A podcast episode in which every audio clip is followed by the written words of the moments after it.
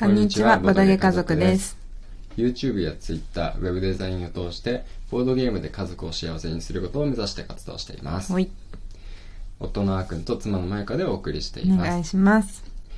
今日のテーマは、ボードゲームをやってて勉強になることってあるよねっていう、うん、そういう話ですね。うん、うん。そう。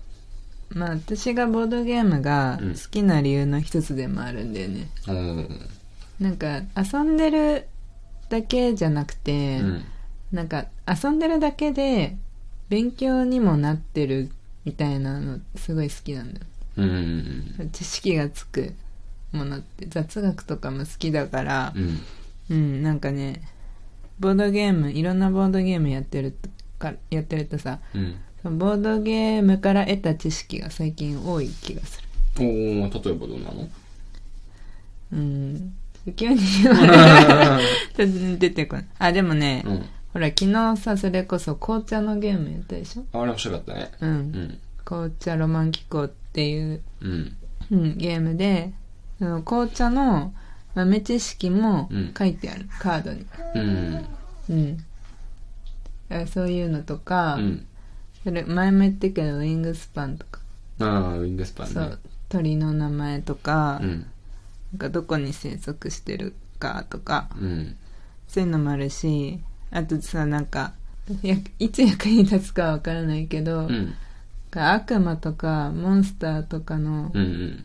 なんか名前っていうの神話上の名前っていうのああ、よく出てくるやつね。そうそうそうそうそうそうファンタジーとか、うんそういうファンタジー物が物語とかあんまり読んできた、き来なかったから、うん。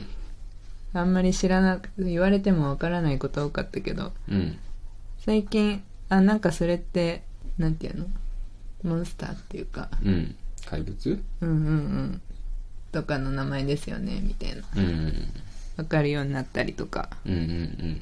そういうのはあるそうだね。うんと、神話のね、登場人物とか、結構さ、あの、男の子は、あれなんだよね。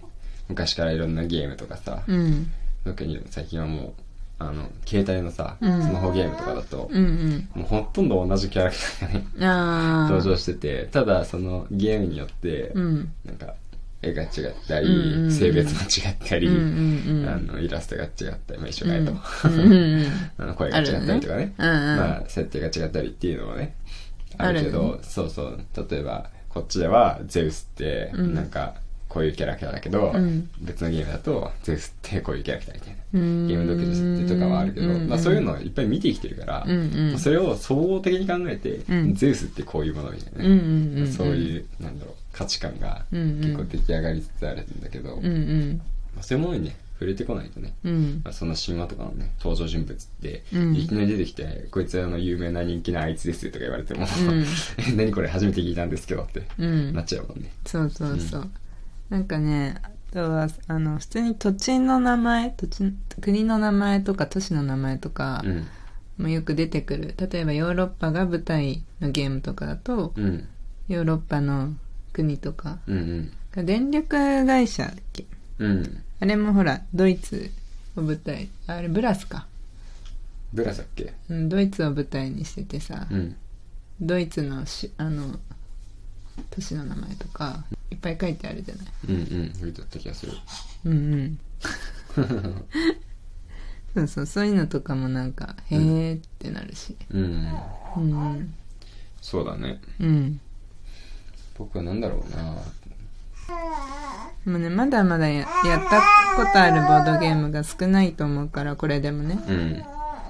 なんかいろいろね勉強になるようなゲームやっていきたいって思うああ、そうだね。うんそっか、あの、ボルカルスとかもさ、うん。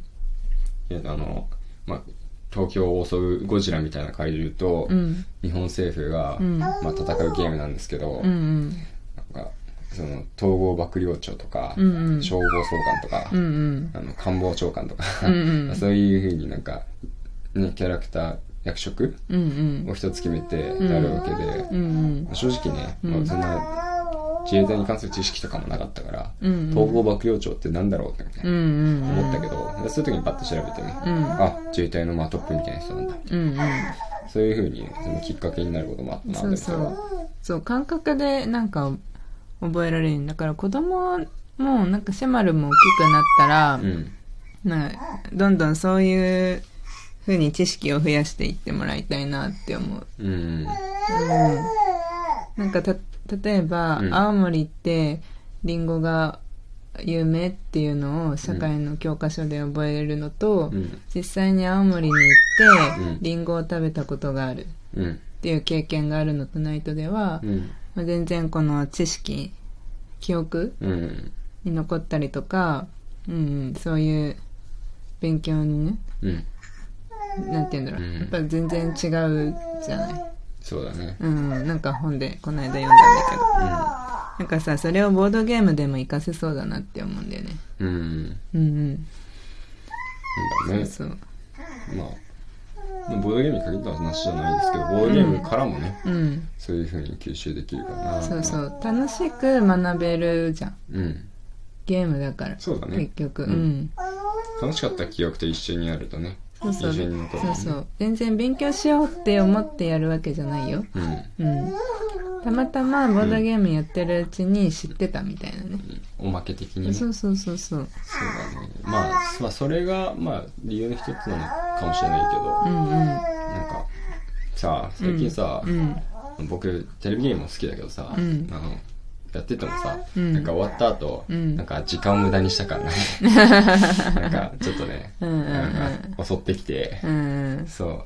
なんかちょっとね、うん。終わった後うん。気分が落ちちゃう時とか、うん。ボードゲームやってるとね、そういうのが少ないな。うん。やっぱり。そうだよね、うん。充実感あるよね。うん。そう終わった後なんかそのこれもなんか一つ糧になってるっていうとちょっとまあ言い過ぎかもしれないけど、でもそれぐらいのなんか、